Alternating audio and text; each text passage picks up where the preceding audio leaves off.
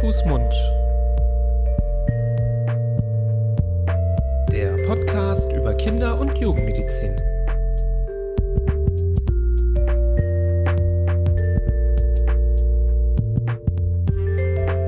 So, ihr Lieben, hallo und herzlich willkommen zu einer neuen Folge von Hand, Mund, eurem Podcast über Kinder- und Jugendmedizin. Begrüßen euch wie immer eure beiden Hosts. Ich bin Nibras Nami, an meiner Seite Florian Barbour. Wir sind Fachärzte für Kinder- und Jugendmedizin und sprechen hier dem Podcast seit ja, bereits über drei Jahren über verschiedenste Themen der Kindergesundheit. Und heute haben wir ein Thema auf der Agenda, das, ja, muss ich auch gestehen, sagen wir mal, relativ lange auch schon auf der Wunschliste stand. Ähm, Wunschliste heißt, Hörerinnen und Hörer schicken Vorschläge, worum es auch mal hier gehen soll bei Hand, Fuß, Mund. Und das heutige Thema wurde schon häufiger genannt und sogar nicht nur per Zusendung, sondern habe ich auch mal live äh, in Farbe den Wunsch bekommen, sprecht doch mal bitte darüber. Und wir freuen uns, dass wir das heute thematisieren können und das sogar gar nicht alleine. Ja, äh, Gott sei Dank hätte ich schon fast gesagt. Ähm, also ihr habt es schon gelesen in der äh, Ankündigung. Es geht heute um das ADHS, um das Aufmerksamkeitsdefizit Hyperaktivität, die Hyperaktivitätsstörung, wie es in ganzem vollen Zungenbrechernamen heißt. Und ehrlich gesagt, Nibras, ähm, ich und aber auch du, wir sind jetzt nicht wirklich äh, Profis auf dem Gebiet äh, des ADHS und darum ist es, wie gesagt, sehr gut und ich bin sehr froh, dass wir hier nicht alleine sitzen, sondern eine sehr ähm, gewandte Expertin auf diesem Thema bei uns begrüßen dürfen, nämlich Mila Ud Yaoui. Hallo Mila. Hallo, freut mich da zu sein. Danke für die Einladung. Ja, wie gesagt, wir freuen uns sehr.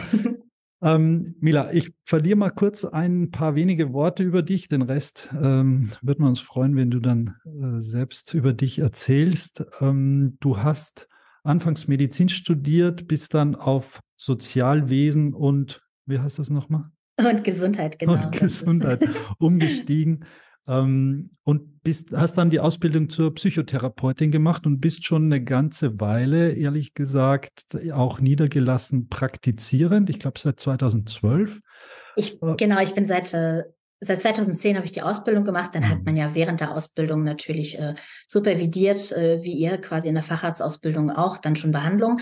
Selbst niedergelassen bin ich seit äh, Anfang 2018. Da habe ich mhm. meine eigene Praxis. Wow.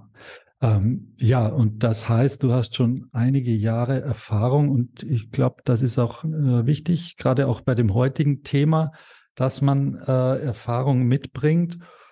Wie siehst du denn deine Verbindung zu diesem Thema ADHS, wofür wir dich heute zu uns eingeladen haben? Ist es etwas, was, äh, was du gerne bei deinen Patientinnen oder Klientinnen und Klienten siehst? Ist es etwas, womit du dich gerne beschäftigst? Ist es eine Herausforderung? Siehst du das häufig oder ganz selten? Erzähl uns mal so, wie ADHS bei dir im beruflichen Alltag vorkommt. Ja, gerne. Ähm, ich, ähm, ich behandle erstmal Patienten, weil ich ja als approbierte und niedergelassene ähm, Personen mit der Krankenkasse auch abrechnen. Ich habe eine Kassenzulassung. Das heißt, die Menschen, die bei mir in der Praxis als Patienten ankommen, bekommen auch eine Diagnose, ne? eine, ähm, eine F-Diagnose in dem Fall. Also ich behandle Menschen, die eine psychische Erkrankung haben, wobei Erkrankung natürlich ein sehr weit gefasster Begriff ist. Und ähm, ADHS ist genauso wie andere, wie man sagt, Neurodivergenzen eins, äh, einer meiner Schwerpunkte. Ich behandle häufig Menschen mit ADHS, mit ähm, ADS, mit Autismus, äh, noch weitere, äh, noch weitere andere Sachen. Ich habe ich hab natürlich auch Patienten mit anderen Störungsbildern. Aber das ist schon ein Schwerpunkt und auch ein besonderes Interessensgebiet von mir. Und ähm, ich mag das sehr. Ja, das ist ähm, für uns in der Kinder- und Jugendmedizin ein Thema, wo ich glaube, sehr große Diskrepanzen vorliegen der Expertise zwischen Kinderärztinnen und Kinderärzte. Ich weiß nicht, ob du das bestätigen kannst, so aus deiner Erfahrung. Sehr. Es gibt, glaube ich, viele die sich ähm, natürlich da gut auskennen, sich damit auseinandersetzen, auch aktiv am Ball bleiben, ob es da was Neues gibt. Und ich glaube aber auch, und ich verrate jetzt nicht, wozu ich äh, uns jetzt zähle, ähm, die sich wirklich sehr schlecht damit auskennen, zugegebenermaßen. Und ähm, ja, vielleicht fangen wir erstmal, um so ganz äh, weich zu landen in diesem Thema, mit einer Definition an. Aber du kannst gerne vorab auch nochmal deine Meinung sagen, ähm, wie du das so empfindest, ähm, wie, wie viele sich da auskennen und würdest du dir das ein bisschen wünschen, dass da mehr ähm, Knowledge vorhanden ist in der Kinder- und Jugendmedizinischen Praxis? Ja, also erstmal würde ich mir das wirklich sehr wünschen. Ich ähm, bin ganz deiner Meinung, es gibt da sehr unterschiedliche Ausprägungen sowohl des Fortbildungsstandes als auch äh, der Interessen. Ich begegne durchaus Menschen, die da sehr topmodern sind, am Zahn der Zeit, die auch wissen, dass man vielleicht auch über den Ozean gucken muss, um gute neue Erkenntnisse zu erlangen, dass es total wichtig ist, da sich immer wieder fortzubilden, den Patienten zuliebe. Und ähm, dann gibt es natürlich leider auch die andere Seite der, der Waage, wo ich Menschen treffe, die so ein bisschen in den 90ern stehen geblieben sind, leider. Und das finde ich dann immer sehr schade, weil das natürlich wirklich auf Kosten von ganz jungen Menschen geht, die noch ganz, ganz viel Leben vor sich haben. Und wir sprechen hier von einem Bereich, wo frühe Diagnosen einfach sehr helfen, ganz viele Probleme gar nicht erst groß werden zu lassen. Mhm. Ja, das äh, haben wir befürchtet. Ähm, mhm dass, äh, dass das auch der Realität entspricht, diese Vermutung, die Nibos schon angestellt hat. Ja, aber umso wichtiger ist es, glaube ich, auch mit so einer Folge wie heute, das Thema auch so ein bisschen mh, hm, vielleicht, ich sage immer, unter die Leute zu bringen und äh, ja, mehr Wissen darüber zu streuen. Es, jeder, jeder kennt das ja bei sich selbst, wenn man so ein Thema hat, worüber man so eine vorgefasste weniger als Laienmeinung hat. Ähm, mhm. Und dann hört man irgendwas über ein Kind zum Beispiel mit ADHS und ah, das kriegt jetzt Medikamente. Ach, so ein Blödsinn, das gibt es überhaupt nicht. Also das hört man natürlich auch immer wieder. Um, ja, leider hört man das wirklich immer wieder. Mhm. mhm. Und ja tatsächlich auch von Fachleuten. Es gibt ja auch viele mhm. Kolleginnen und Kollegen, die auch sagen, das existiert nicht oder das Kind äh, soll muss vielleicht einfach mal raus an die frische Luft, ein paar Waldspaziergänge, ein bisschen Sport machen. Mhm. Ähm, schadet nie. Jeder sollte an die frische mhm. Luft, jeder sollte Waldspaziergänge machen, aber ein Störungsbild, was jetzt heutzutage ja nun wirklich ganz, ganz eindeutig äh, organisch ist. Und ja, es gibt ja die Dopaminmangelhypothese, die ja nun wirklich man als doch recht bestätigt betrachten kann, ähm, da nützt vielleicht auch ein Waldspaziergang und ein bisschen Fußball nichts. Da muss man vielleicht manchmal auch noch ein bisschen weitergehen. Hm. Okay, ähm, ich würde sagen, zurück an den Start. Der Nibras hat die Frage schon formuliert. Ich bin gespannt, ähm, wie es losgeht und weitergeht. Klär uns doch mal auf. Was ist denn eigentlich ADHS? Also die ähm, ADHS ist klassischerweise das Aufmerksamkeitsdefizit- und Hyperaktivitätssyndrom. Das heißt, es gibt äh, drei Kernmerkmale. Das ist einmal das äh, Aufmerksamkeitsdefizit. Hier geht es nicht darum, wie gerne angenommen wird, dass Menschen ähm, nach Aufmerksamkeit heischen und dass Menschen sich auf eine Art und Weise benehmen, die Aufmerksamkeit äh, ähm, anzieht, sondern hier geht es darum, dass es tatsächlich sehr schwierig ist für Menschen mit ADHS, ihre Aufmerksamkeit auf einem konstanten Level zu halten. Und das hängt von verschiedenen Faktoren ab. Da gehe ich gerne später nochmal drauf ein. Das Zweite ist, ähm, dass es eine sogenannte Hyperaktivität gibt. Das, was man vielleicht äh, so als klassischen Zappelphilipp bezeichnen würde, das betrifft einen Teil der Menschen mit ADHS. Ein weiterer Teil ähm, ist aber vielleicht gar nicht äußerlich unbedingt so super hyperaktiv, sondern hat vielleicht eine ausgeprägte innere Unruhe und kommt nicht zur Ruhe und äh, kann sich vielleicht gar nicht runterfahren und zappelt vielleicht nur mit den Händen und mit den Füßen oder wackelt oder so. Und das dritte ist die Impulsivität. Impulsivität wäre klassisch äh, erst handeln, dann denken. Also etwas tun, ohne sich vorher überlegt zu haben, ist das jetzt eigentlich eine gute Idee oder ist das vielleicht keine gute Idee. Und ähm, da kommen natürlich auch ganz kritische Dinge zustande. Wenn ich sehr impulsiv bin, dann geht das häufig leider auch auf Kosten des Sozialverhaltens. Und ähm, da entstehen schon auch mal größere Probleme. Ja, das erstmal so ganz klassisch. Jetzt ist es aber so, dass ADHS so wie man es heute betrachtet, wenn man sich mal so ein bisschen die, die moderneren Perspektiven ansieht, dann sind das nicht einfach nur diese drei Symptome, sondern dann gibt es einfach viel, viel mehr. Und da muss man einfach ähm, viel breiter gefasst gucken. Ne? Das ist im Prinzip ist, äh, ist auch ADHS eine Spektrumstörung, wie ja auch Autismus heutzutage glücklicherweise auch endlich betrachtet wird. Es gibt also Leute, die haben den einen Faktor ganz, ganz doll ausgeprägt und den anderen Faktor vielleicht ganz wenig. Und dann gibt es wieder andere Menschen, die sind vielleicht unfassbar, keine Ahnung, impulsiv und haben dafür aber gar keine Konzentrationsprobleme. Ja, und mit der Konzentration, da ist es sowieso so, dass äh, wenn eine, eine sogenannte intrinsische Motivation vorherrscht, sprich ich interessiere mich für ein Thema ganz doll, dann kann ich mich so lange konzentrieren, dass es den Bereich des Fassbaren sprengt. Wenn ein Kind sich zum Beispiel sehr für ein bestimmtes Computerspiel interessiert, das wisst ihr aus eigener Erfahrung wahrscheinlich, dann kann das stundenlang spielen, ohne auch nur auf Klo zu gehen da drin. Konzentriert sich ganz wunderbar. Wenn es aber um Mathehausaufgaben geht, dann liegt die Konzentration im Minusbereich. Und das muss man halt auch mit beachten. Ne? Also da geht es sehr darum, was interessiert mich und was interessiert mich nicht. Wenn mhm. mich etwas interessiert, tipptopp. Wenn mich etwas nicht interessiert, dann geht es nicht in die Birne, egal was man macht. Mhm. Also würde das dann schon zu den Auffälligkeiten zählen, dass ähm, auch für die Dinge, für die man sich interessiert, man äh, wenig Aufmerksamkeit aufbringen kann? Darf man das dann so äh, rückschließen? Ähm, also für die Dinge, für die man sich interessiert, kann man unfassbar viel Aufmerksamkeit äh, vorbringen. Das kann sogar so weit gehen, dass man in den sogenannten Hyper Hyperfokus rutscht, dass ich also so fokussiert bin, dass nichts mehr existiert links und rechts. Wenn mich etwas nicht interessiert als Mensch mit ADHS, dann ist es manchmal so, dass man wirklich mit Biegen und Brechen und Strafen und Belohnungen und was auch immer nicht sonderlich weit kommt. Mhm. Okay, super.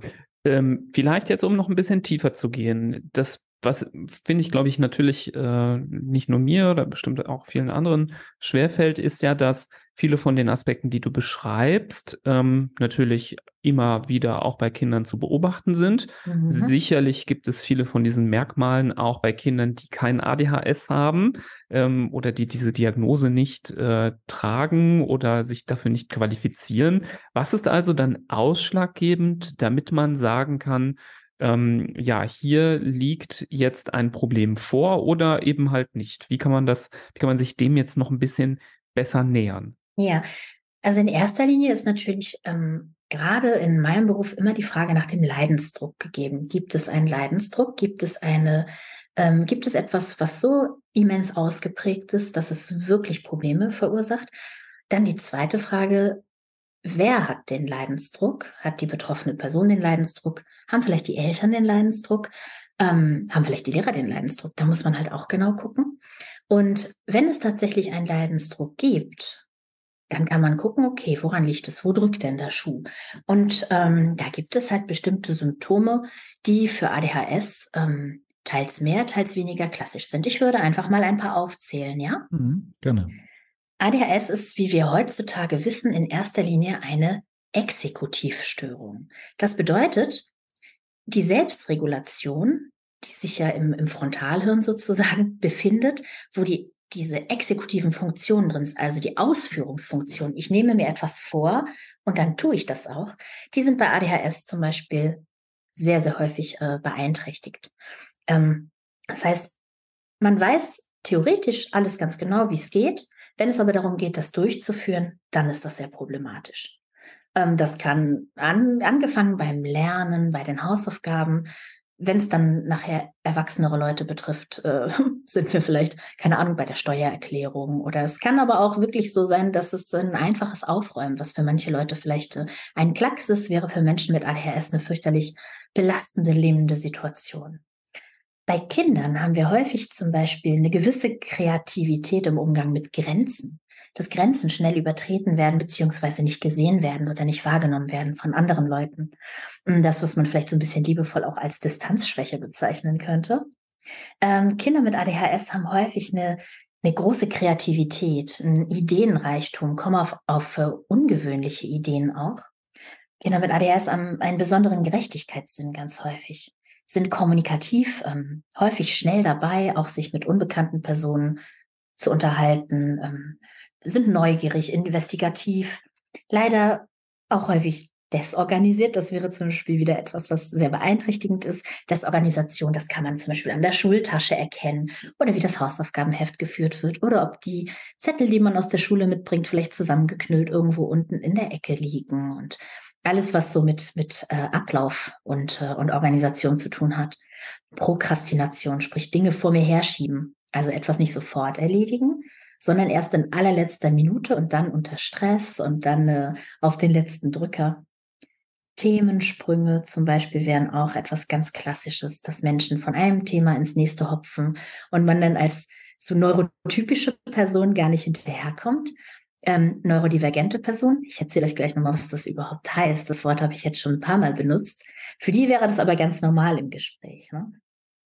Schwierigkeiten, sich an Regeln zu halten, Impulsivität, eine Steuerungsschwäche, schnelle Gemütswechsel, also dass die Laune sich ganz oft ändert, dass man ganz schnell ganz äh, beleidigt oder angefasst oder verletzt ist. Das ist diese Rejection Sensitivity, also dass man es nicht so gut haben kann, wenn man das Gefühl hat, abgelehnt zu sein oder kritisiert zu werden.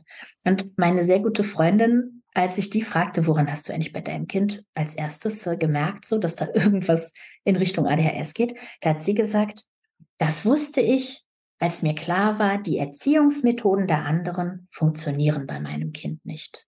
Und das fand ich signifikant. Mhm. Ja, ähm, ich glaube. Ganze Menge, ne?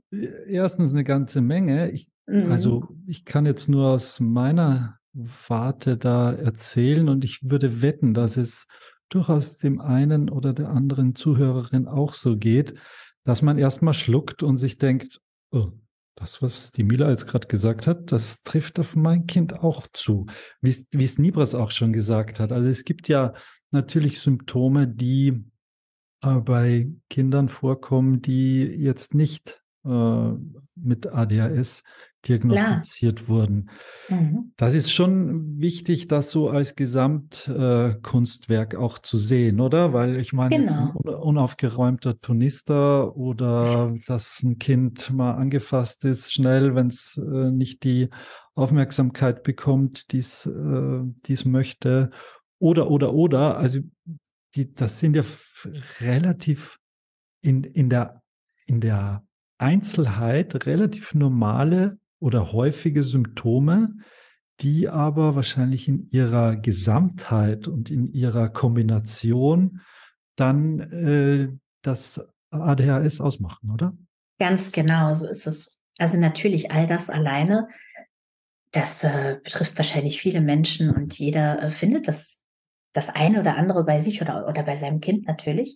Man muss aber auch sagen, Wir sprechen hier von einem Störungsbild, was immerhin vier bis fünf Prozent der Menschen betrifft. Das heißt, ganz so selten ist es nicht. Mhm. Und äh, daher würde ich mal vermuten, dass wenn die eine oder andere Person doch mehr Dinge bei sich zu Hause wiedererkennt, von dem, was ich jetzt so genannt habe, und ein Leidensdruck besteht, das ist ja das Allerwichtigste, dann ist es vielleicht doch ein Indikator, einfach mal weiter zu gucken, ne? sich da ein bisschen mit zu beschäftigen.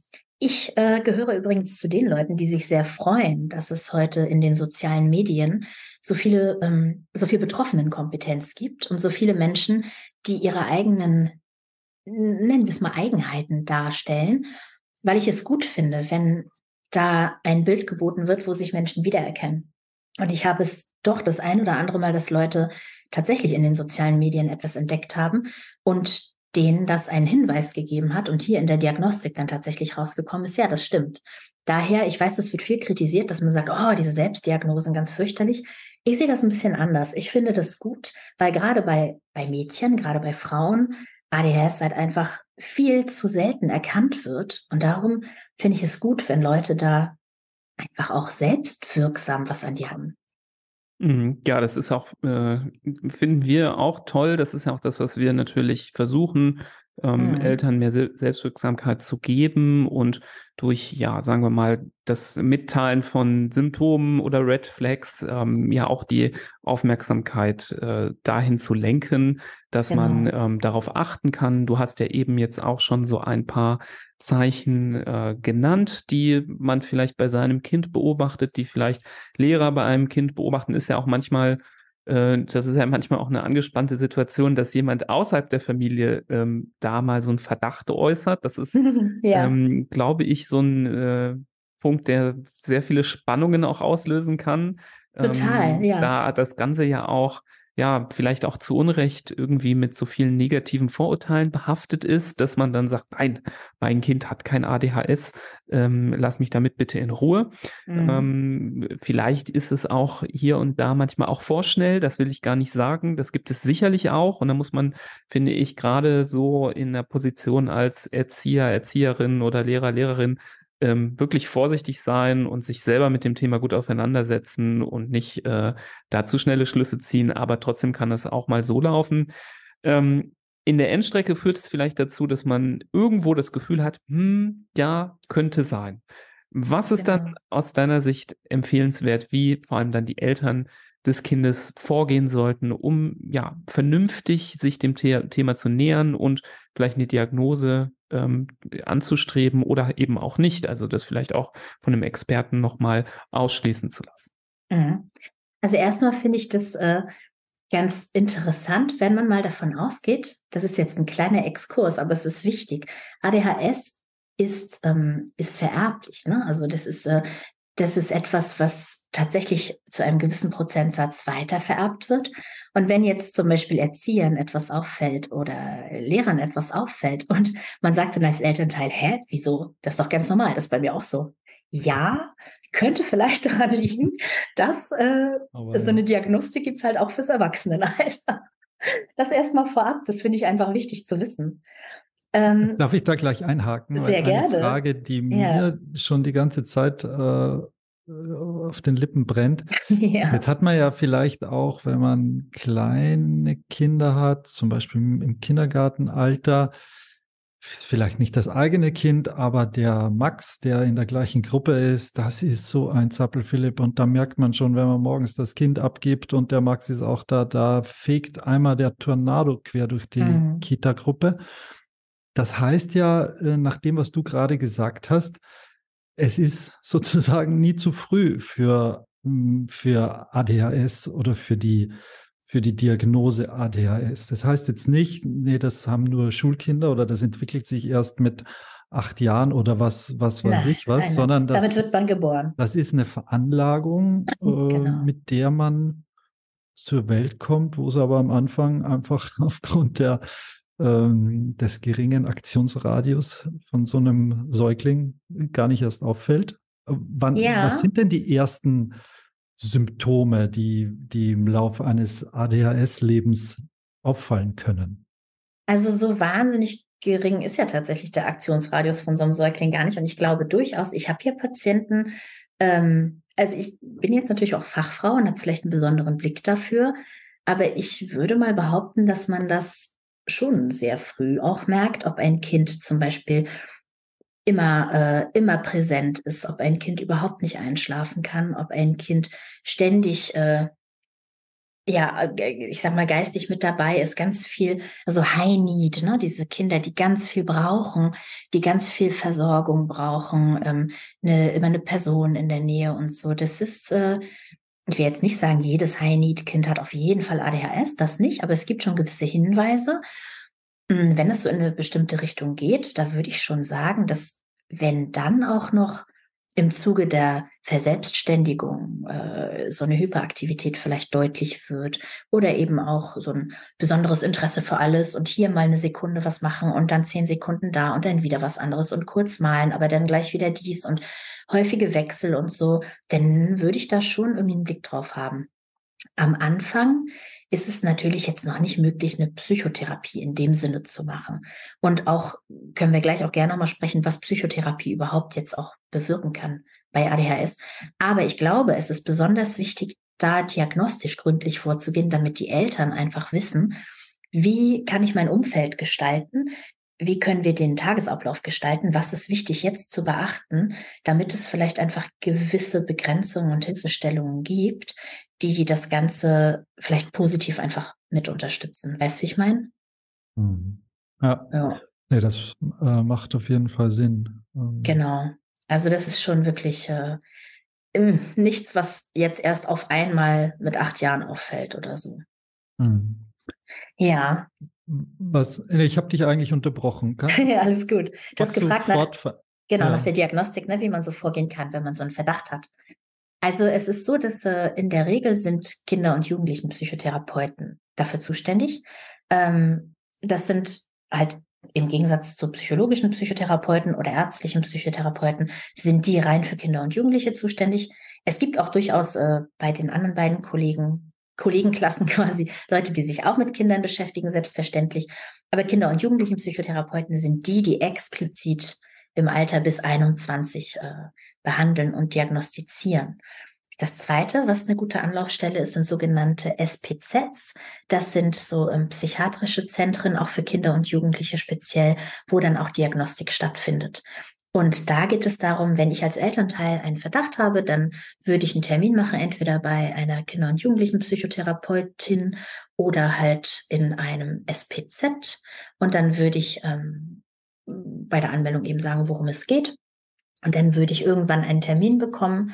Leider, leider im Moment bei der derzeitigen psychotherapeutischen Versorgung äh, geht das ja alles nicht ganz so flott.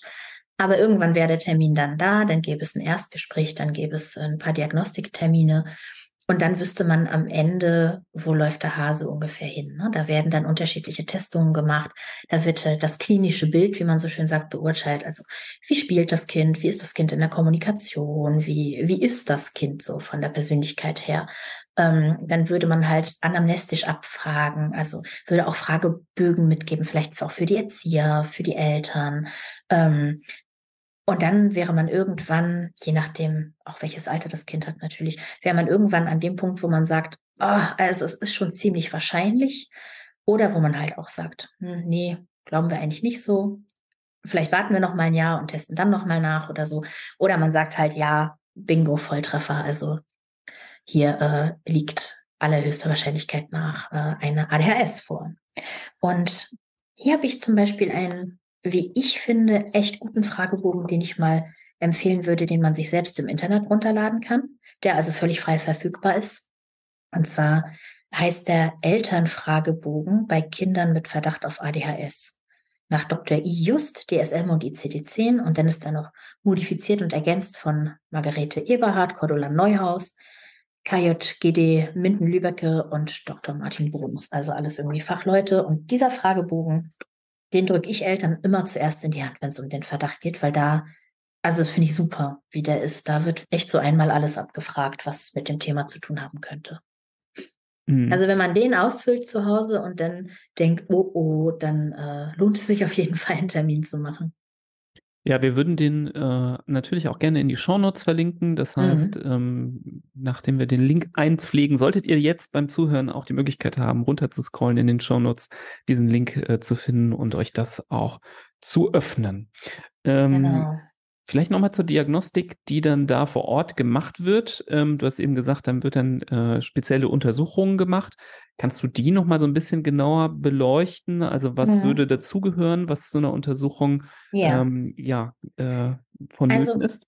Genau. Es ist äh, erstmal je nachdem, in, in welchem Alter würde man sich äh, mit der Grundschule oder vielleicht auch mit dem, mit dem äh, Kindergarten, mit der Kita kurz schließen oder natürlich auch mit der weiterführenden Schule. Ne? Also das äh, kommt, ist ja ganz häufig, dass Leute erst später dann diagnostiziert werden und würde fragen, wie das Verhalten in der Schule ist. Gibt es irgendwie Träumereien? Gibt es äh, Impulsivität? Wie ordentlich? Wie, wie gut ist die Konzentrationsfähigkeit und so diese ganzen Sachen?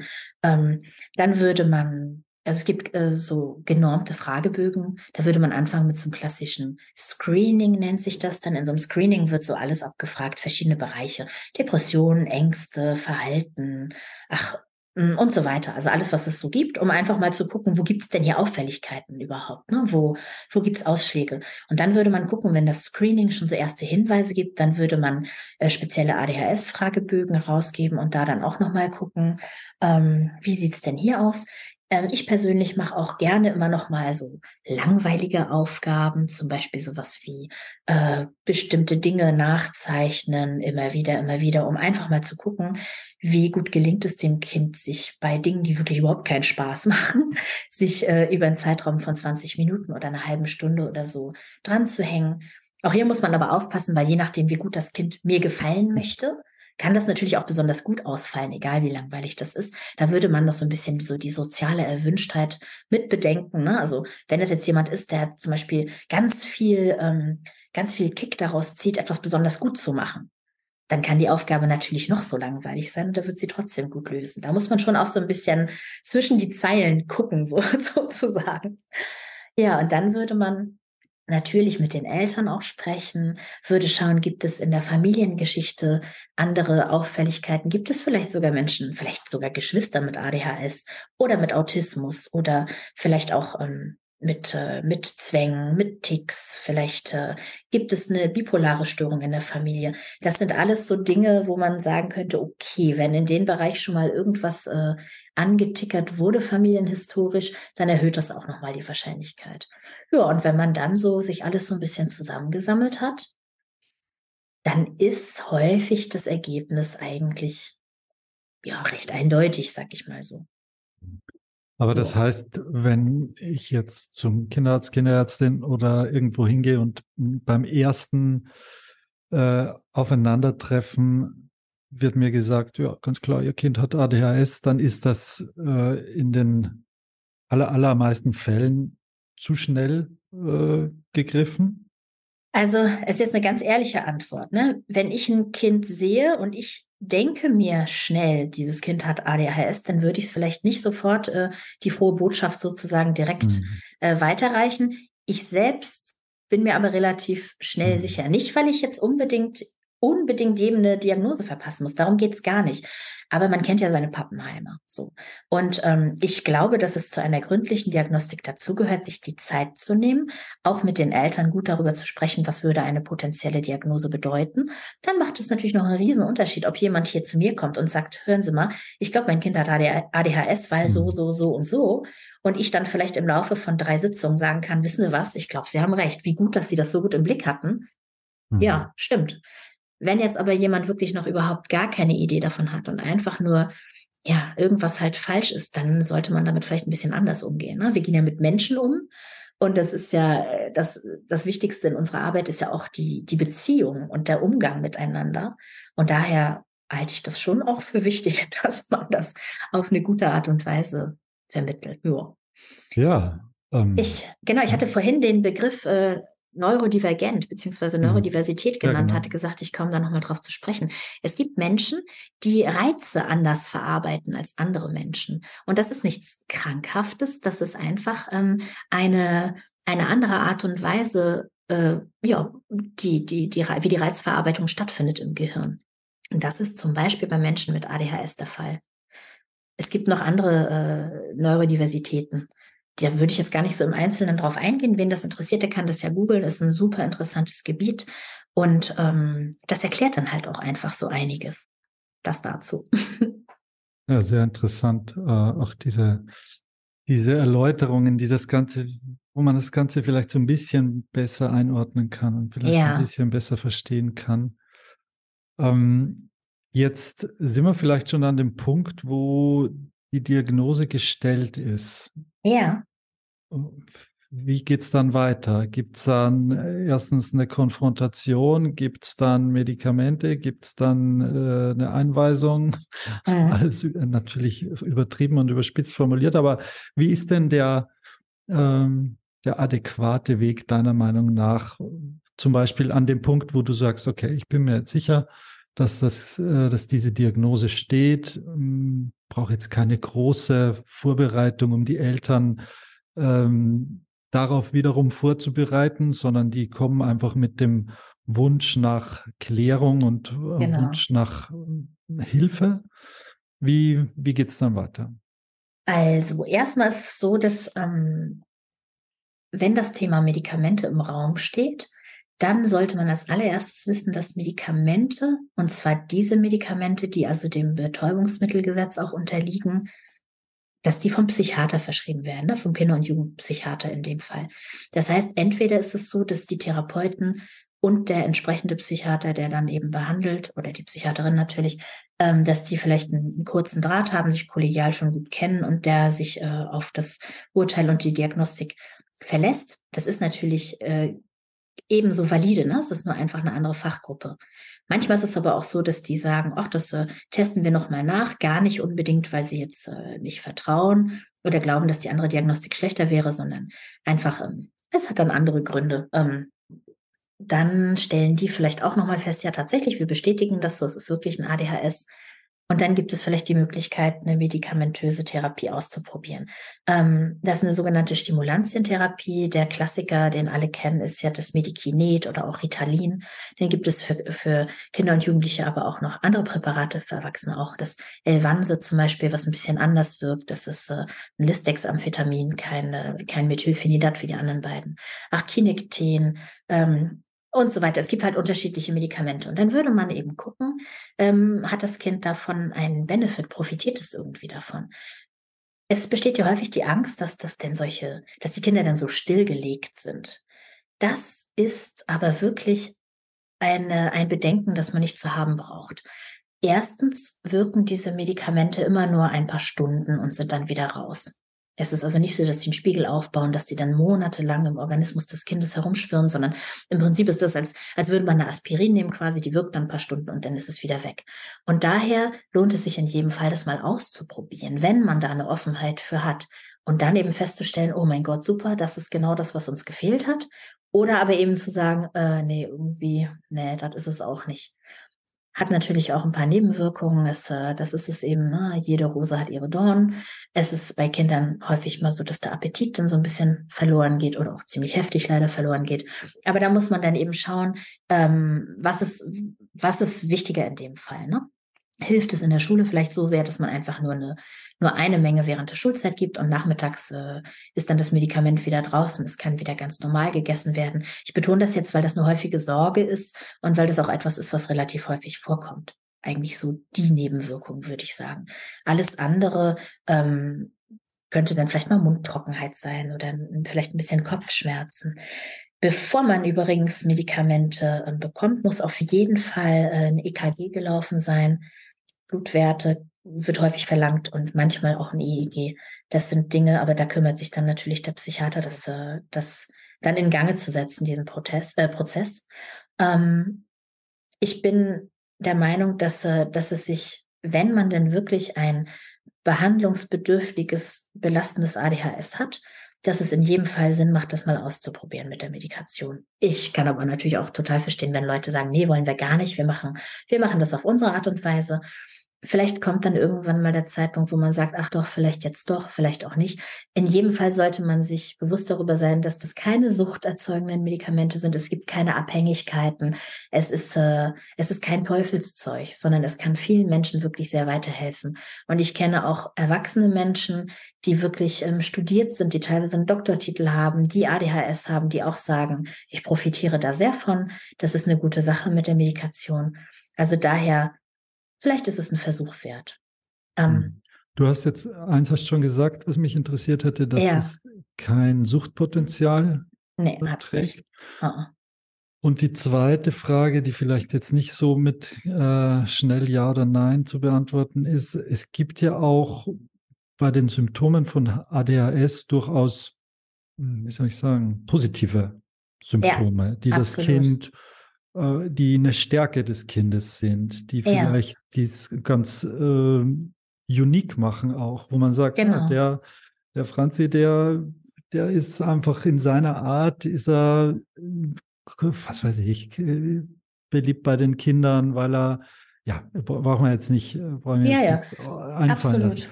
Aber diese, diese positiveren äh, Aspekte oder Charakteristika, die werden wahrscheinlich, werden die dann auch wegmedikamentiert? Mhm. Ähm, meiner Erfahrung nach nicht. Also mhm. es ist eher so, stell dir das mal vor, wie so eine, ähm, also wenn, wenn jemand, der kein ADHS hat, zum Beispiel denkt, ganz normal über etwas nachdenkt, dann hat er in der Regel die Fähigkeit, so einen stringenten Gedankengang zu führen, der aufeinander aufbaut, der verliert nicht alles im Kopf, es geht nicht alles irgendwo hin und verschwindet, du bist nicht ständig abgelenkt, du hast nicht äh, alles, was passiert, dieses, man sagt ja so scherzhaft, oh, ein Eichhörnchen, ne? Und das ist ja etwas, Menschen mit ADHS werden sofort von, von Dingen, die ihnen vor die Augen kommen, von irgendwelchen Reizen, werden sie, wie so ein Flipper, musst du dir das vorstellen, abgelenkt. Also die Kugel flippt irgendwo gegen und plong ist sie wieder unterwegs und beim nächsten wie so eine Schneekugel. Ne? Das schwirrt alles durcheinander. Es ist alles da, aber es ist alles durcheinander. Und dieses Medikament ist wie so eine Nadel und Faden, dass die Einzelteile so in die richtige Reihenfolge fädelt. Und das Medikament hilft halt dabei, dass eine, ähm, dass äh, eine ein geregeltes Denken entsteht, dass nicht alles so durcheinander gerät, sondern dass man eben wirklich ähm, linear die Dinge durchdenken kann, betrachten kann. Das ist eine Hilfestellung. Das heißt, das, was du gerade gefragt hast, ob die positiven Dinge dann ähm, flöten gehen, ähm, nein, tun sie nicht. Man ist immer noch kreativ, man ist immer noch ähm, äh, lustig, äh, flexibel, spontan. Das ist man alles noch, aber man ist halt nicht so fürchterlich ähm, reizoffen. Das, dieser Reizfilter wird einfach gut eingestellt. Und das würde ich mal sagen, ist in den meisten Fällen auch für die positiven Aspekte von Vorteil. Mhm. Vielleicht noch ein Punkt. Du hast eben gesagt, manche Familien sagen vielleicht auch zu Recht bei milderen Fällen, aber so grundsätzlich hast du gesagt, ist es immer auch okay, äh, wir machen es auf unsere Weise oder wir wollen es jetzt irgendwie nicht medikamentös angehen. Was sind, denn so, was sind denn so Möglichkeiten, wie man sein Kind mit ADHS auch unterstützen kann? Weil Medikament geben, okay, aber was können Eltern noch so tun? Oder was können mhm. zum Beispiel, also wir haben hier natürlich auch Lehrer und Lehrerinnen, die zuhören, ErzieherInnen, da können wir vielleicht auch so ein paar Tipps vielleicht an die Hand geben, ähm, was es da noch an Möglichkeiten gibt, außer der Medikation. Ja, also erstmal, das allererste ist wirklich Verständnis, Verständnis, Verständnis. Man muss sich wirklich klar darüber sein, dass Kinder mit ADHS manche Dinge einfach nicht können. Egal wie gern sie wollen, sie können das nicht. Und wenn etwas, zum Beispiel wenn es ums Lernen geht oder so, so ein klassischer Lernvorgang, man sitzt alleine am Schreibtisch oder meinetwegen auch am Küchentisch, da geht's wahrscheinlich schon ein bisschen besser ähm, und soll jetzt Hausaufgaben machen. Wenn das nicht klappt, dann wird es auch nicht klappen. Das, da muss man sich halt äh, Alternativen ausdenken. Menschen mit ADHS können zum Beispiel viel besser lernen, wenn sie so ein sogenanntes äh, Body Double haben, also so eine Second Body Experience. Jemand zweites, der einfach nur daneben sitzt. Das Kind macht Hausaufgaben, während, was weiß ich, ich abspüle oder sowas. Ähm, oder überhaupt jemand, der, man kann ja, was weiß ich, keine Ahnung, wenn man selbst noch irgendwas zu tun hat, das dann am gleichen Tisch machen. Einfach nur, dass jemand in der Nähe ist. Das gilt für Aufräumen, das gilt für Lernen, das gilt für alles Mögliche. Ähm, dann brauchen Kinder mit, äh, mit ADHS häufig etwas, was, äh, was ein, so einen Dopaminausstoß macht. Ne? Das, äh, leider ist es so, dass Menschen mit ADHS, also Dopamin, mal einmal kurz so als Randinfo, ist so eine Art, ähm, so eine Art Glückshormon, Zufriedenheitshormon. Das heißt, äh, Menschen mit ADHS haben davon wahrscheinlich etwas weniger als andere Leute und sind darum ständig auf der Suche, follow the dopamine, wie man so schön sagt, und brauchen deswegen äh, viele Reize und viele unterschiedliche Reize und, und, und Stimuli. Und vielleicht kann man das Lernen zum Beispiel etwas alternativ gestalten, indem man ähm, vielleicht Bewegungseinheiten mit einbaut oder indem man auch durchaus erlaubt, mit dem Video zu lernen oder indem man äh, zum Beispiel dem Kind sagt, okay, du bereitest das jetzt vor und dann erzählst du mir das gleich. Also so, dass man selbst in die Rolle des aktiven Parts kommt. Da gibt es noch, ähm, noch unterschiedliche andere Möglichkeiten. Ne? Oder der selber zum Beispiel ähm, dem Kind sagen, du fragst mich gleich ab und nicht ich frage dich ab. Also einfach mal so ein bisschen den Spieß umdrehen. Das kann wirklich, das kann wirklich schon ziemlich weiterhelfen, das Ganze so ein bisschen aufzulockern. Das ist eben so. Kinder mit ADHS brauchen da ein bisschen, ein bisschen was anderes als das klassische Stillsitzen und Arbeiten. Das wird einfach nicht funktionieren. Hm. Vielleicht noch eine Frage, ähm, mhm. die da so ein bisschen dran anschließt wie kläre ich denn jetzt das Kind darüber auf, dass es ADHS hat? Weil ich habe manchmal das Gefühl, da gibt es auch verschiedene Umgangsformen mit. Also klar, erstmal jetzt aus, äh, auch aus Sicht desjenigen, der vielleicht auch die Diagnose stellt, weil ja. ich hm, finde das immer sehr wichtig, dass man nicht nur mit den Eltern spricht, sondern auch mit dem äh, Betroffenen oder der Betroffenen. Ähm, aber auch so, wie jetzt Eltern da jetzt mit der Diagnose im Zusammenhang mit dem Kind umgehen. Ich habe schon äh, Eltern erlebt, die quasi am Kind vorbei die ganze Zeit in jedem dritten Satz sagen, ach ja, der hat ja ADHS oder sie hat ja ADHS. Ähm. Und das äh, habe ich immer so ein bisschen unangenehm empfunden, weil ich dachte, ja, das Kind hört das ja auch alles und wenn wir jetzt immer alles darauf schieben, dann hat das Kind irgendwann ja auch vielleicht einen äh, ganz besonders schweres, äh, ich nenne es mal äh, trotzdem Krankheitsgefühl, ja. ähm, auch wenn es womöglich auch viele auch andere Gründe gibt, ähm, die äh, da ähm, eine Rolle spielen und wo man auch, glaube ich, sehr vorsichtig sein muss, das jetzt nicht irgendwie ähm, zur, äh, zur, zur Wurzel allen Übels zu machen. Ähm, und da, glaube ich, vielleicht muss man da auch Eltern mehr schulen, auch später, ähm, oh, ja. wie damit um, mhm. umzugehen haben. Oder wie, wie denkst du dazu? Ja, also erstmal glaube ich noch, ähm, noch als kleiner Zusatz zu dem, was du völlig richtig sagtest mit der Wurzel allen Übels wenn man das denn auch bei allen positiven Dingen so sagen würde, ne? Du bist so kreativ, ah ja, klar, du hast ja ADHS oder du bist so, du hast so einen tollen Gerechtigkeitssinn. Du hast einen Tadel gekriegt, aber das liegt ja nur daran, dass du dich für den anderen eingesetzt hast. Super. So, ne? Also, weil ADHS hat halt auch wirklich, äh, wirklich andere Seiten. Ähm, ich würde mir sehr wünschen, dass es mehr Angebote für Eltern gäbe, wo man ein großes Verständnis dafür äh, entwickelt und einen liebevollen Umgang mit den ganzen Eigenarten, die ADHS so mit sich bringt, weil das natürlich auch, also man erlebt schon Dinge, die man vielleicht mit Kindern, die kein ADHS haben, nicht erlebt. Was jetzt nicht heißt, dass die irgendwie ähm, langweilig werden, das meine ich gar nicht. Aber ich sag mal so, das Risiko oder die Wahrscheinlichkeit, dass man Dinge erlebt, die ähm, ja, etwas spicy sind, sagen wir mal, das ist halt schon hoch. Und ähm, da muss man einfach, glaube ich, ein großes Verständnis für entwickeln. Und dafür wäre es toll, wenn es auch mehr Elternangebote gäbe. Ich selbst bin zum Beispiel gerade dabei in meiner Praxis jetzt, das wollte ich eigentlich auch schon längst machen, aber es ist ja dann doch immer irgendwas los, so ein Elternangebot zu machen. Habe ich erst heute wieder darüber nachgedacht, dass es so wichtig und toll wäre, einfach mal so ein, so ein offenes Angebot, wo ich sag mal, betroffene Eltern hinkommen können und man sich einfach austauschen kann, man vielleicht auch lachen kann über, über gewisse Dinge, wenn er jetzt schon wieder dies gemacht hat oder sie schon wieder das oder auch, ach was, das ist bei euch auch so. Oh mein Gott, ich dachte, wir wären die Einzigen. So, ne, das ist einfach, das ist so, so, so wichtig. Und äh, ja, wäre schön, wenn es davon mehr gäbe.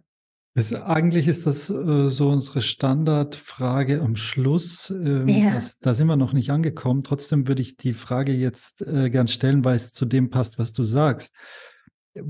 Wo gibt es denn Anlaufstellen für betroffene Familien? Oder gibt es die überhaupt, dass man sagt, vielleicht jetzt nicht so ein, du hast ja jetzt eher so ein Elterntreff oder so ah. skizziert, ja. wo man sagt, man trifft sich mit, mit ähm, äh, jemanden, die, denen es genauso geht oder wo es auch ein, Familie, äh, ein Kind oder Familienmitglied mit ADHS gibt.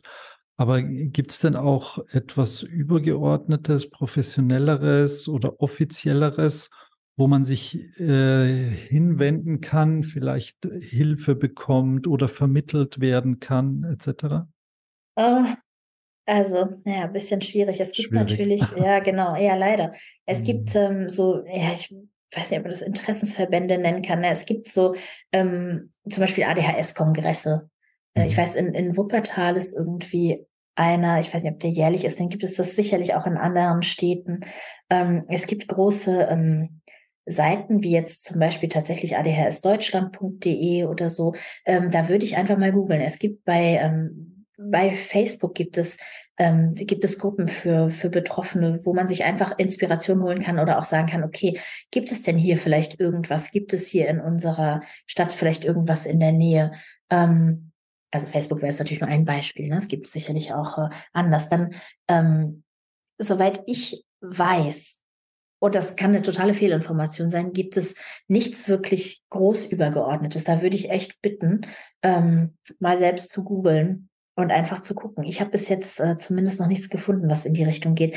Falls ich jetzt jemandem auf den Schlips trete, weil es etwas gibt und ich weiß das nicht, dann tut es mir sehr leid. Dann bitte ich freundlich um, äh, um Korrektur. Hm.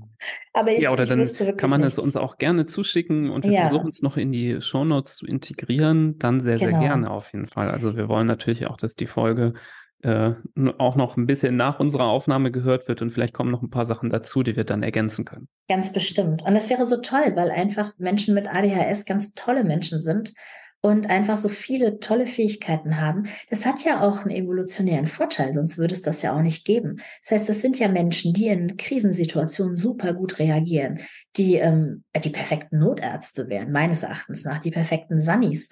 Ähm, alles, was irgendwie mit der, so einer Adrenalin geschwängerten Situation zu tun hat, da sind die tiptop und glasklar im Kopf. Das waren ja nicht umsonst früher die Jäger, die dafür gesorgt haben, dass alle was zu essen haben.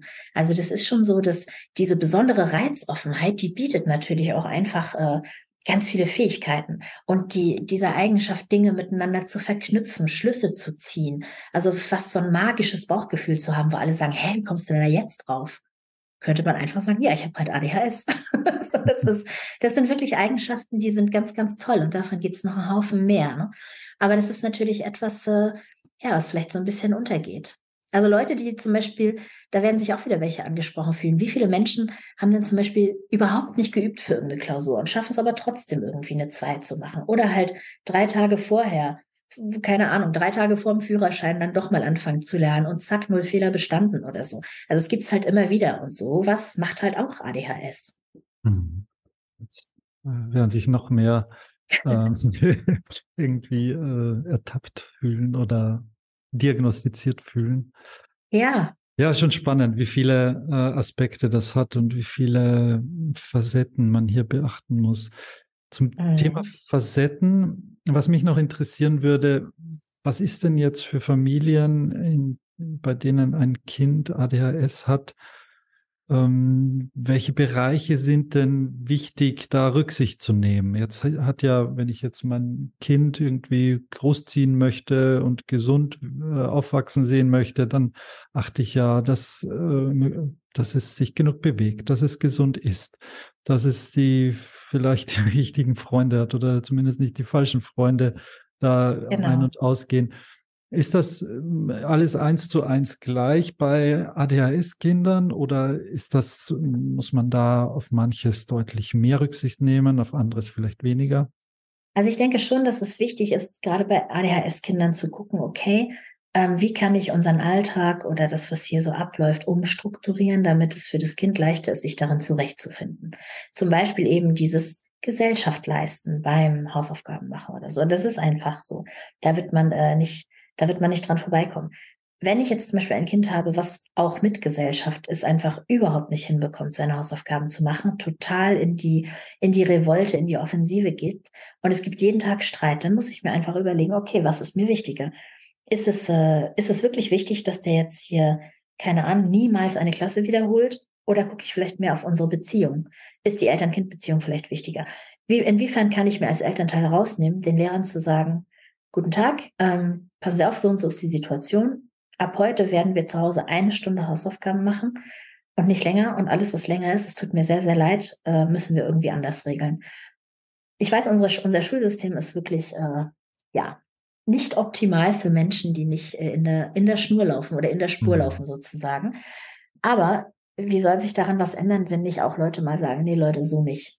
Und ähm, ich glaube, genau das ist etwas, wo ich mich auch immer wieder über Lehrer freue, die sagen, okay, ich erlaube es natürlich, wenn das Kind Kopfhörer aufsetzt, diese äh, Mute-Kopfhörer, ne, damit es eben zumindest, ähm, zumindest akustisch nicht gestört wird. Die sagen, okay, du kannst deine Arbeit vielleicht in einem Einzelraum schreiben oder zumindest so, dass man, es gibt ja auch so eine Gestelle, die man sich hinstellen kann oder dass die zum Beispiel sagen, du darfst eine Gewichtsdecke anziehen, äh, Jacke, wenn es dir gut tut oder ähm, was es nicht noch alles gibt, ne, dass man wirklich da dem Kind einfach auch entgegenkommt oder zum Beispiel ich habe es auch schon erlebt.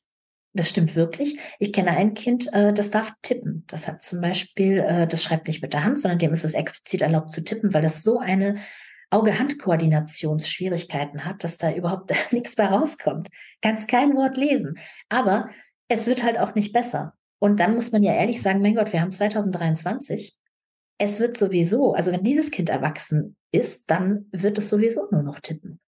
Ja, gut, dann halt so. Also man muss eben auch einfach Einbußen machen. Ne? Und ich finde, gerade bei, ähm, gerade bei Neurodivergenzen ist es einfach auch wichtig, dass man dem Kind entgegenkommt. Und ja, das ist an der Zeit, dass man da mal ein bisschen mehr aufs Individuum guckt und dass wir uns davon einer gewissen Form der Pädagogik auch einfach langsam mal verabschieden. Ist ja zum Glück auch an vielen Stellen der Fall. Begrüße ich sehr. Mhm. Also es geht doch darum, dass wir irgendwie möglichst ähm, glückliche, heile, irgendwie gut gelaunte Menschen hinkriegen, die irgendwie gemeinsam in einer, in einer Gesellschaft leben und, und irgendwie den Laden hier am Laufen halten. Und das äh, funktioniert halt nicht, wenn ich mit Strafen oder mit Ängsten oder mit bedrohlichen Szenarien arbeite. Und vor allen Dingen nicht bei Kindern, ganz bestimmt nicht. Ja. Nee, ich finde es schön, wie du das sagst, weil ähm, ich finde es wichtig auch zu vermitteln, auch mit der Folge, dass ADHS jetzt nicht bedeutet, dass man ähm, ja per se eingeschränkt ist oder schwer krank ist, sondern dass es bedeutet, dass man eine andere Konstellation an Bedürfnissen aufweist, die dann doch nochmal auch sehr individuell unterschiedlich ist, die genau. Einfühlsamkeit benötigt und mit der man aber sollte äh, von verschiedenen Seiten, die da sehr wichtig sind. Und ich denke am wichtigsten gerade bei Kindern sind äh, natürlich die Eltern, aber auch so ein bisschen dieses Umfeld in der Schule, weil Kinder verbringen ja nicht äh, wenig Zeit in der Schule, äh, Jahre und vom Tag äh, einen großen Anteil ähm, dass dort dann auch ausreichend drauf eingegangen wird. Und da gibt es sicherlich große Unterschiede, wie das erfolgt, sowohl während der Schule, aber als auch nach der Schule zu Hause. Genau. Ähm, aber dass Kinder wahrscheinlich, wenn man hier, ähm, ja, sagen wir mal, so sein Bestes gibt, auch ähm, total tolles äh, Leben haben und total glücklich sein können und genauso gut auch gefördert werden können, ähm, indem man da so ein bisschen ähm, ja, mehr draufschaut und versucht, sich dem auch anzupassen oder das fördert. Ähm, Absolut. Ähm, weißt du denn, wie viel auch denn da an Aufklärung und Ausbildung ähm, in Schulen oder in, an Pädagogen stattfindet in, in, auf, in Bezug auf das Thema? Weil da habe ich jetzt überhaupt keine Ahnung. Gibt es da, hm. findet das mehr Eingang auch in die Ausbildung von Lehrern zum Beispiel und Lehrerinnen? Äh, ich wünschte, es wäre so, aber ich äh, Vermute mal nein. Also ich will natürlich nicht ausschließen, dass es immer mal wieder irgendwie Lehrstühle gibt oder Dozenten, die da auch sagen, oh Mann, das ist so wichtig, dass wir denen das hier vermitteln, aber äh, meiner Erfahrung nach nicht. Und auch jetzt mit der ganzen Inklusion, die hier gerade stattfindet, ähm, muss ich mich doch immer mal wieder wundern, wie wenig Wissen und Information da eigentlich vorhanden ist. Gilt für Autismus übrigens ganz genauso. Also da ist noch äh, ein erhöhter Nachholbedarf. Mhm. Tatsächlich. Das, das wäre, glaube ich, äh, doch irgendwie ein Punkt, wie gesagt, also während wir drüber reden, fällt mir das irgendwie auch spontan auf, wie viel Zeit man dann zum Beispiel eben auch in der Schule verbringt. Und ähm, ich meine, wir sind ja schon, also wenn ich überlege, wie das damals war, als ich zur Schule ging und was ja. ich heute zum Beispiel höre, was es für Möglichkeiten gibt, ähm, da doch integrativ zu arbeiten in der Schule, dass es auch ja ähm, Integrationshelfer auch gibt, das kannte ich früher gar nicht und gab es bei uns irgendwie auch nicht. Also ich habe mhm. das Gefühl, früher war das Risiko natürlich noch viel höher, auf der Strecke zu bleiben, wenn man besondere Bedürfnisse hat. Ähm, aber ich glaube, das ist wahrscheinlich gerade bei diesem äh, Themengebiet des ADHS auch noch nicht wirklich ähm, ja, groß ausgeschöpft. Da gibt es bestimmt nein, nein, super gute genau. positive Beispiele, aber gibt es bestimmt auch noch sehr, sehr, sehr viel Bedarf. Da ist noch super viel Luft nach oben. Und ähm, ich möchte auch noch mal ganz explizit sagen, also liebe Eltern, es gibt so viele Wege, irgendwie an den Schulabschluss zu kommen. Ne? Und wenn ihr merkt, dass euer Kind irgendwie, ich sag mal, ähm, keine Ahnung, Orientierungsstufe Gymnasium überhaupt nicht zurechtkommt, dann tut euch doch allen bitte den Gefallen, lasst das Kind auf eine gute Realschule gehen oder auf eine Gemeinschaftsschule, eine Gesamtschule. Und wenn es dann irgendwann doch sagt, ja, ich möchte aber Abitur machen, dann gibt es den Weg übers Kolleg, es gibt den Weg über die Abendschule, es gibt alle möglichen ähm, Dinge, die man tun kann. Ne? Also ich finde es so wichtig, die Beziehung im Auge zu behalten. Das ist eine Zeit, die kommt nicht wieder. Und ich ich glaube nicht, dass irgendwer nachher möchte, dass mit in der Retrospektive, wenn man zurückblickt, dass man dann nur diesen Stress im Blick hat und sich sagt, meine Güte, wir haben uns eigentlich immer nur gestritten zu Hause. Ich musste eigentlich den ganzen Nachmittag immer nur lernen und Zeit für Freunde war eigentlich kaum mehr. Das kann doch keiner wollen. Dann doch bitte lieber wirklich eine Stufe zurückfahren, was doch völlig, völlig, völlig in Ordnung ist. Und dann halt zu sagen, okay, und jetzt schauen wir mal. Erstens muss ja überhaupt nicht jeder Abi machen. Und dann, wenn es dann doch der Fall ist, kann man es ja auch später nachholen. Da kräht doch, kräht doch nachher wirklich irgendwie kein Hahn mehr nach. Oder? Hm. Ja, ja, das ist ein ganz wichtiger Aspekt, der, glaube ich, erst in jüngster Zeit so ein bisschen salonfähig wird, auch ja. dieser Gedanke, dass man sagt, ja, okay, es, es ist nicht, nicht alles auf der Welt. Und äh, wie du sagst, da gehen ja ganze Kindheiten und Jugendzeiten drauf, in ja. Streitereien, in großen Ängsten und Sorgen. Ich meine, die Kinder sind natürlich auch höchst belastet, wenn sie Total. ja jahrelang in einem Schulformat sind, das ja, das, dem sie in der Form einfach nicht gewachsen sind oder dass genau. sie nicht, nicht bewerkstelligen können. Ähm, da dieser Gedanke ist schon ein ganz wichtiger, der natürlich auch weiter äh, salonfähig gemacht werden sollte und wo es ja auch heutzutage mehr Möglichkeiten denn je gibt mit sämtlichen Abschlüssen oder, oder sonst irgendwie. Ich meine, wir sind in einer Zeit, wo man jetzt nicht, also kein, damit will ich jetzt kein, kein Bäcker dissen, aber mhm. wo es nicht nur Bäcker gibt, wenn man kein Abi hat, sondern äh, da gibt es natürlich ganz andere Möglichkeiten. Es ist ja fast schon, ist ja fast schon ähm, Außenseiter, wenn man sagt, man braucht ein Abi für für einen Beruf. Das ist ja schon fast nicht mehr zeitgemäß, äh, hat man genau. manchmal das Gefühl. Und die Wahrscheinlichkeit, dass gerade ein Mensch mit ADHS sehr wohl über die Fähigkeiten verfügt, einen alternativen, ungewöhnlichen, mhm. vielleicht auch etwas holperigeren Weg zu gehen, ist einfach auch hoch. Ne? Mhm. Also, wenn es jemand schafft, dann bestimmt ein Mensch mit ADHS. Ja, das ist vielleicht eine schöne Take-Home-Message auch, dass man bei einer ADHS-Diagnose den Menschen, ob Kind oder Erwachsenen, jetzt nicht zwingend versuchen muss, in irgendeine Laufbahn zu äh, pressen, ähm, sondern auch zu erlauben, dass alternative Wege, äh, passend auch zur Persönlichkeit, ja auch möglich sind. Und wie er jetzt die ganze Zeit auch schon richtig sagt, es gibt eben nicht nur den einen Weg. Und wir kennen alle die tollen Beispiele von Menschen. Ich glaube, da müssen auch viele Eltern aufhören, immer nur zu versuchen, den eigenen Werdegang äh, wieder nachzubilden beim Kind. Das ist ja häufig so der äh, eine, eine der Wurzeln des Druckes, äh, die da stattfinden. Aber da sind wir, glaube ich, jetzt äh, schon sehr weit abgewichen von diesem Thema.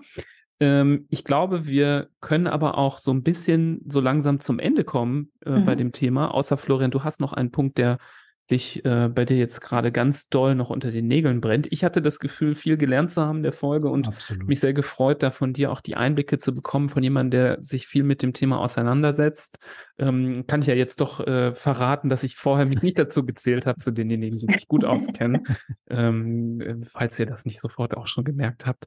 Ähm, ich fand es schön, dass äh, die Folge aus meiner Sicht auch sowohl für ähm, ja, Betroffene, für Eltern, ähm, aber auch für alle anderen sehr wertvoll ist, auch für vielleicht Kolleginnen und Kollegen von uns, die ja in der Praxis sind, die sich das auch immer fragen, dass man auch so ein bisschen diesen Weg nochmal ähm, aufgezeigt bekommen hat, dass es ähm, zum Beispiel ins SBZ gehen kann, dass es aber auch nicht schlimm ist, wenn man erst in einem halben Jahr einen Termin bekommt. Also das ist jetzt zumindest etwas, wo ich denke, da kann man dann auf den Termin auch warten. Der Fragebogen, ähm, den du erwähnt hast, ähm, den freue ich mich mir gleich nochmal genauer anzuschauen. Ähm, das ist, finde ich, ein sehr hilfreicher Tipp da. Das ist genau das, was Selbstwirksamkeit ist, dass man Eltern sowas mal an die Hand gibt, dass sie da auch nochmal ähm, sich genauer mit beschäftigen können, standardisiert, strukturiert und ähm, ja, dann hoffentlich bei jemandem landen, der sich mit dem Thema so toll auskennt wie du und viele Tipps, ob es jetzt Verhalten ist oder erzieherisch oder aber auch einer medikamentösen Therapie an die Hand bekommt, ähm, um dem Kind einfach, ja, ähm, was Gutes zu tun und ähm, dabei zu helfen, mit dieser ähm, Situation im Leben gut zurechtzukommen. Mhm. Ja, ähm, wir wollen auch vielleicht dir die Möglichkeit nochmal geben. Hast du auch ähm, ein, eine Möglichkeit, wie man ja äh, auf dich besser Aufmerksamkeit äh, aufmerksam wird? Hast du eine Webseite, wo ähm, Eltern auch mal draufgehen können? Oder sagst du, nee, nee, hier, ihr Podcast ist völlig ausreichend. Nur falls es das gäbe, hast du natürlich hier ähm, die Möglichkeit, das auch nochmal zu nennen. Mhm. Also es ist so, dass ich, äh, ich habe natürlich eine Website von, von meiner Praxis und äh, da kann man mich auch googeln. Ich glaube, wenn man, meinen Namen gibt es nur einmal in Deutschland, wenn man den eingibt, findet man das auch sofort.